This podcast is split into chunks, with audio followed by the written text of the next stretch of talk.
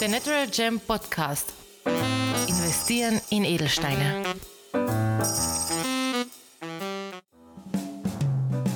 Und willkommen zurück bei The Natural Gem Podcast, wo wir uns alle zwei Wochen auf die Spuren des Edelsteins begeben.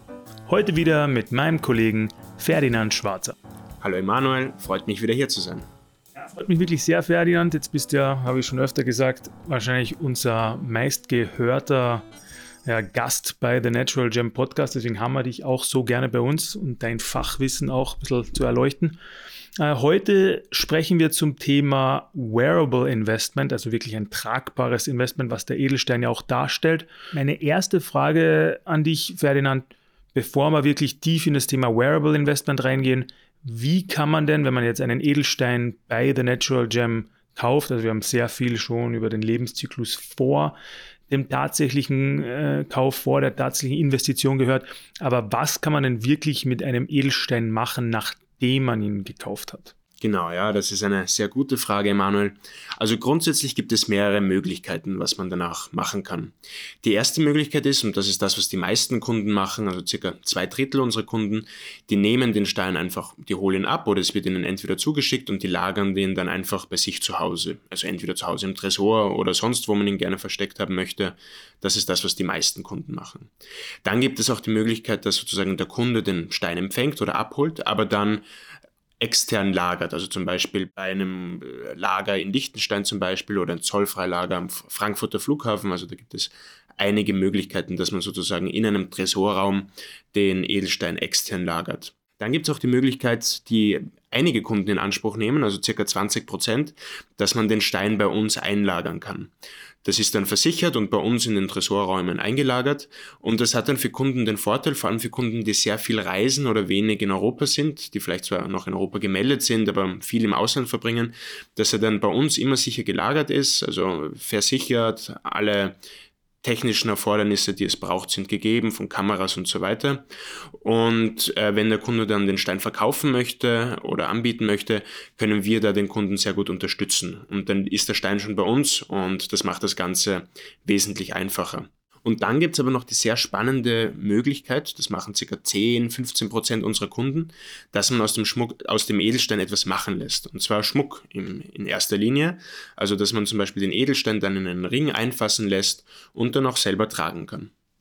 Ja, ich finde es eigentlich ganz spannend, dass Schmuck bei uns die am wenigst gewählte Variante ist, ja, weil wenn du sagst, okay, zwei Drittel nehmen den Stein lose mit, ein, ja, 20 Prozent, wie du sagst, äh, lagern bei uns ein oder vielleicht auch beim Tresor am Schottentor oder diversen anderen Lagerhallen oder Aufbewahrungsstätten. Und dann haben wir nur 10 bis 15 Prozent, die wirklich Schmuck daraus machen, obwohl, wenn man jetzt vielleicht Edelsteinhändler als erster hört, man ja sofort an Juwelier, Schmuck etc. denkt.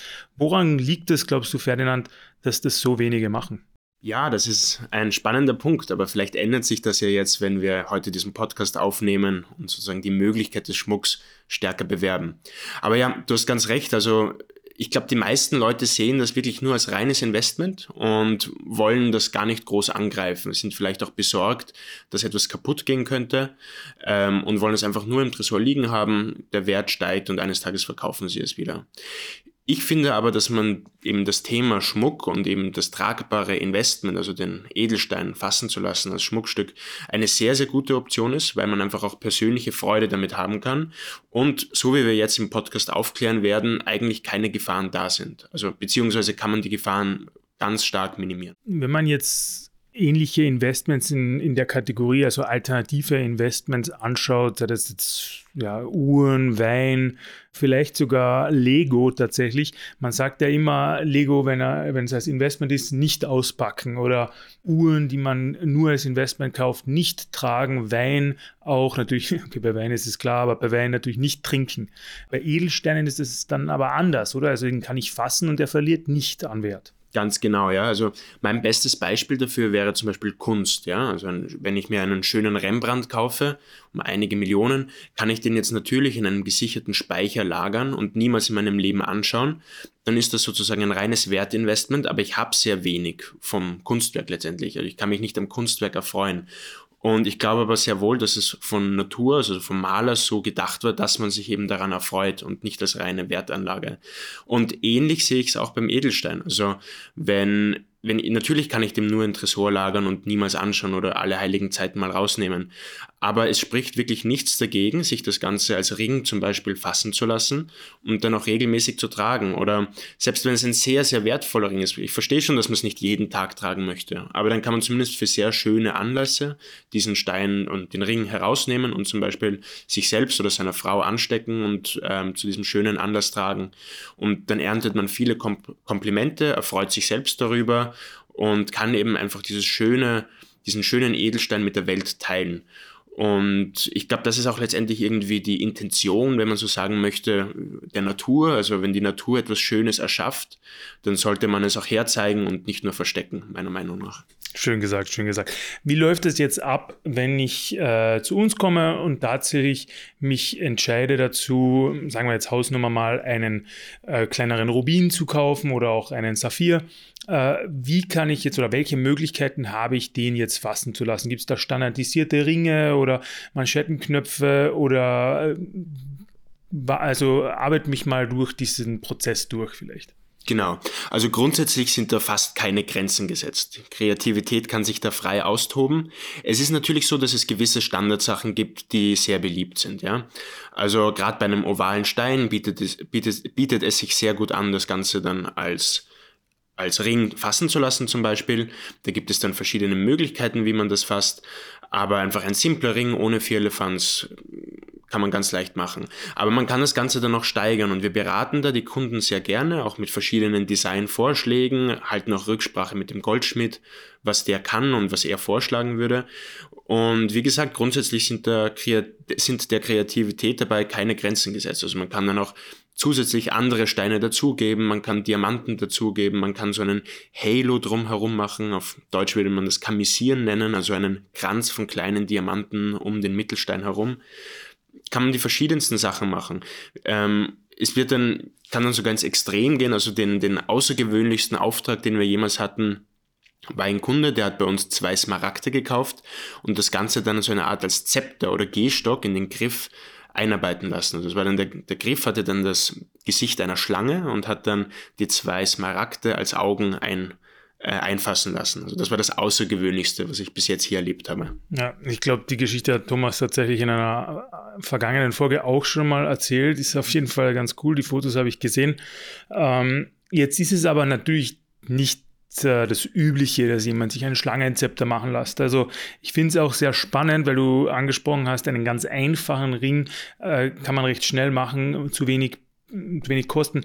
Was ich sehr oft gemerkt habe, ist, dass jemand sich auch einen wirklich teuren Stein sehr, sehr einfach fassen lässt, damit es auf den ersten Blick nicht nach etwas extrem Wertvollen ausschaut und so natürlich auch die Gefahr, dass das gestohlen wird oder dass man überfallen wird etc., wenn man das am Finger trägt und normal ähm, rumläuft, äh, reduziert wird. Ja. Ganz genau, ja. Also da würde ich vor allem sagen, Qualität vor Quantität. Also wenn man sozusagen um, einen sehr wertvollen Stein kauft, der aber jetzt nicht riesig ist, sondern eben klein, dezent, trotzdem sehr wertvoll, weil er einfach so eine gute Qualität hat. Und wenn man das dann simpel fasst, einfach ein kleines Goldband und drei, äh, vier Krappen, also vier Krallen, die den Stein halten, wird niemand vermuten, dass das jetzt ein 100.000 Euro Stein da drinnen ist. Und jeder wird denken, oh, das ist vielleicht Modeschmuck oder ein synthetischer Stein oder überhaupt Glas. Und ähm, damit ist man dann sozusagen sehr low-key. Also niemand vermutet einen großen Wert dahinter und man kann dann bequem damit verreisen. Verreisen ist ein gutes Stichwort, weil das ist natürlich auch ein, ein, ein, wichtiger Punkt, dass wenn ich den Edelstein als Schmuck gefasst habe, als meinen persönlichen Gegenstand, ähm, darf ich das natürlich auch überall auf die Welt hin mitnehmen. Wenn es jetzt nicht, wenn ich jetzt nicht 20 Ringe mit habe, ja, also 20 Ringe wären ein Problem, aber wenn ich einen Ring angesteckt habe mit einem wertvollen Edelstein, ist das kein Problem. Dann ist das mein persönlicher Gebrauchsgegenstand und kann damit verreisen, in welches Land auch immer ich möchte. Jetzt würde ich natürlich gerne dieses Thema Schmuck noch etwas weiter erleuchten, fast schon, ja.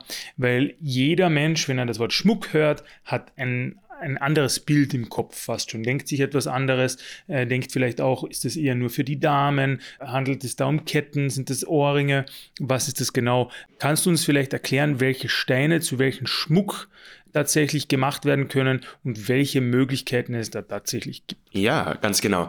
Also grundsätzlich muss man beim Edelstein eben, wenn man jetzt in Edelstein investiert, gehen wir ja normalerweise aus, also Rubin, Saphir, Smaragd zum Beispiel. Und da muss man sozusagen unterscheiden, nicht jeder Edelstein eignet sich für jede Art von Schmuckstück. Ich habe das damals so gelernt, es gibt die Unterscheidung zwischen High-Risk-Jewelry, das ist zum Beispiel ein Ring. Denn es ist so, wenn man einen Ring trägt, stößt man den ganzen Tag unterbewusst, ohne dass man es merkt, mit der Hand irgendwo an, an der Türklinke, am Tisch und so weiter. Und ein Stein, der jetzt nicht so hart ist und etwas brüchiger ist, äh, wird dadurch in Mitleidenschaft gezogen. Das ist speziell beim Smaragd so. Deshalb empfiehlt sich, gerade wenn man das jetzt als Investment kauft, nicht unbedingt den Smaragd als Ring zu fassen, sondern da wäre dann besser ein Anhänger oder Ohrringe zum Beispiel, weil das einfach nicht so viel äh, in Mitleidenschaft gezogen wird. Ähm, natürlich kann man auch einen Smaragd fassen, nur dann würde ich das eben mehr für besondere Anlässe haben und nicht für einen Schmuck, den ich täglich tragen möchte. Auf der anderen Seite Rubine und Saphire, also die gehören eben zur Familie des Koruns, die kann man problemlos als Ring fassen. Der Punkt ist, äh, Korund ist nach dem Diamanten eines der härtesten Materialien der Welt, nach dem Diamanten der härteste Edelstein der Welt und denen macht das überhaupt nichts aus. Die kann man problemlos als Ring tragen und auch täglich anziehen. Jetzt sehe ich natürlich, du hast äh, wunderbare Manschettenknöpfe an. Es ist natürlich für bei naturfarbenen Edelsteinen eher schwierig, dass man zwei Steine bekommt, die so ähnlich sind sozusagen, dass man Manschettenknöpfe daraus machen kann.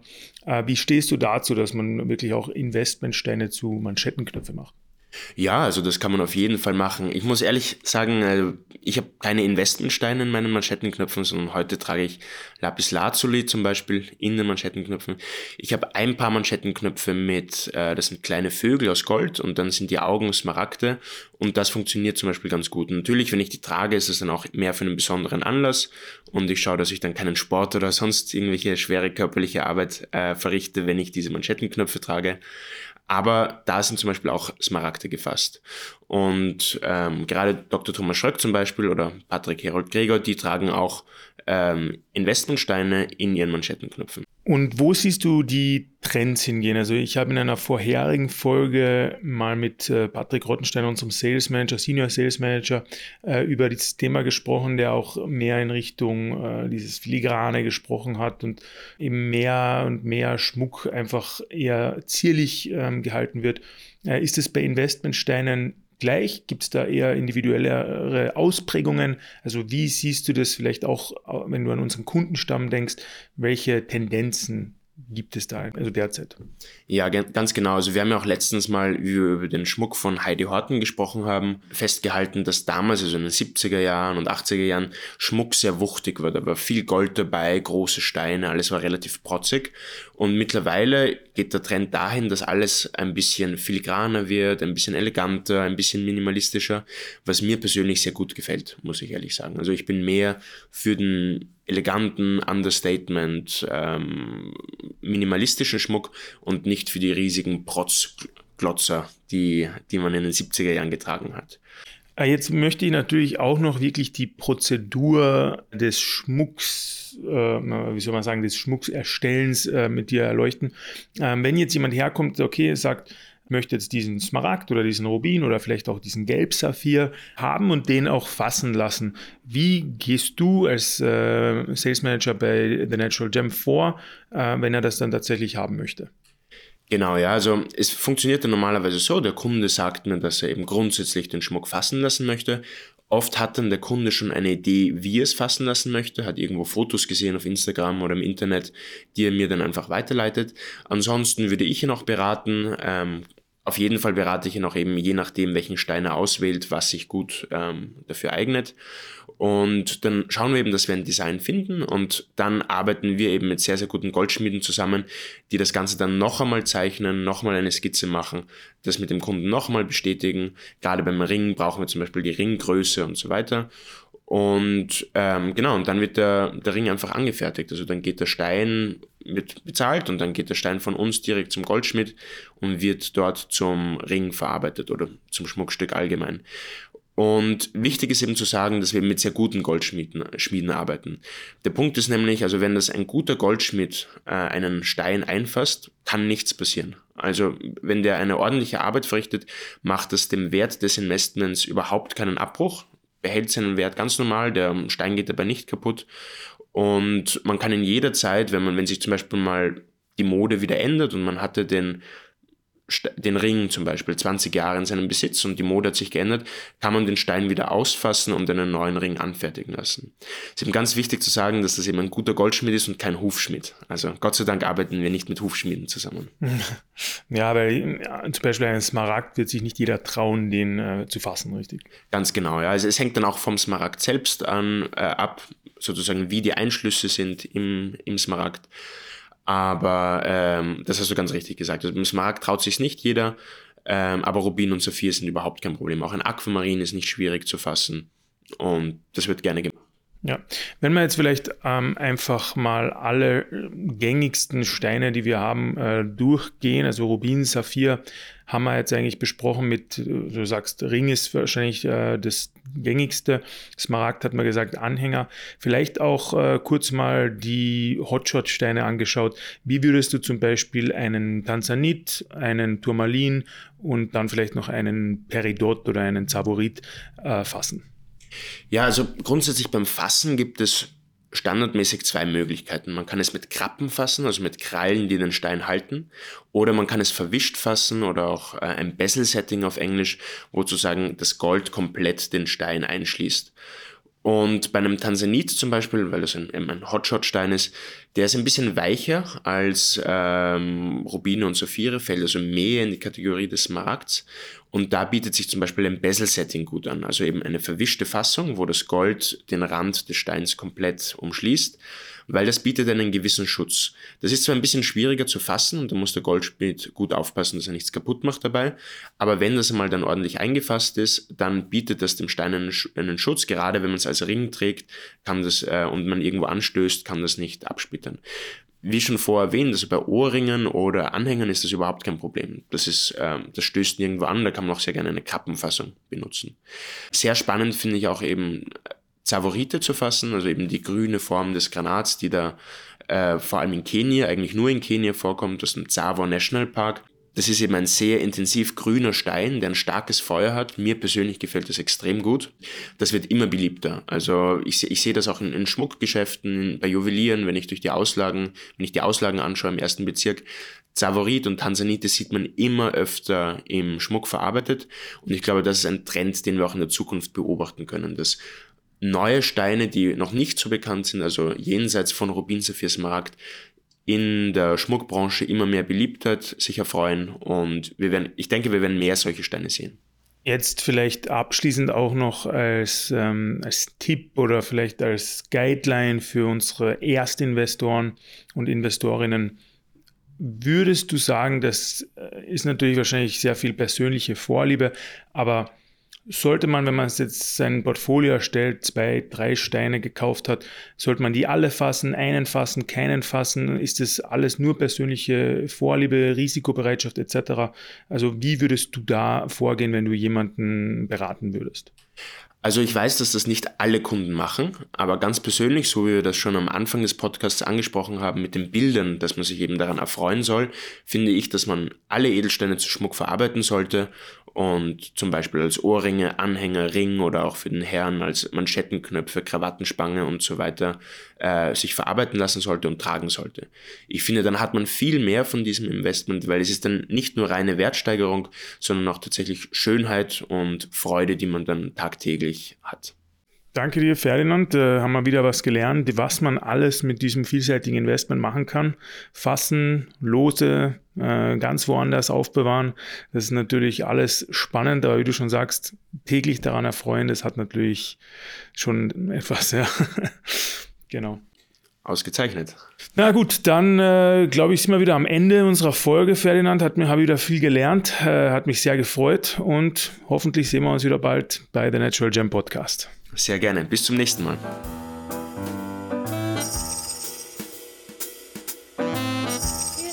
dieses Mal fürs Einschalten und Zuhören.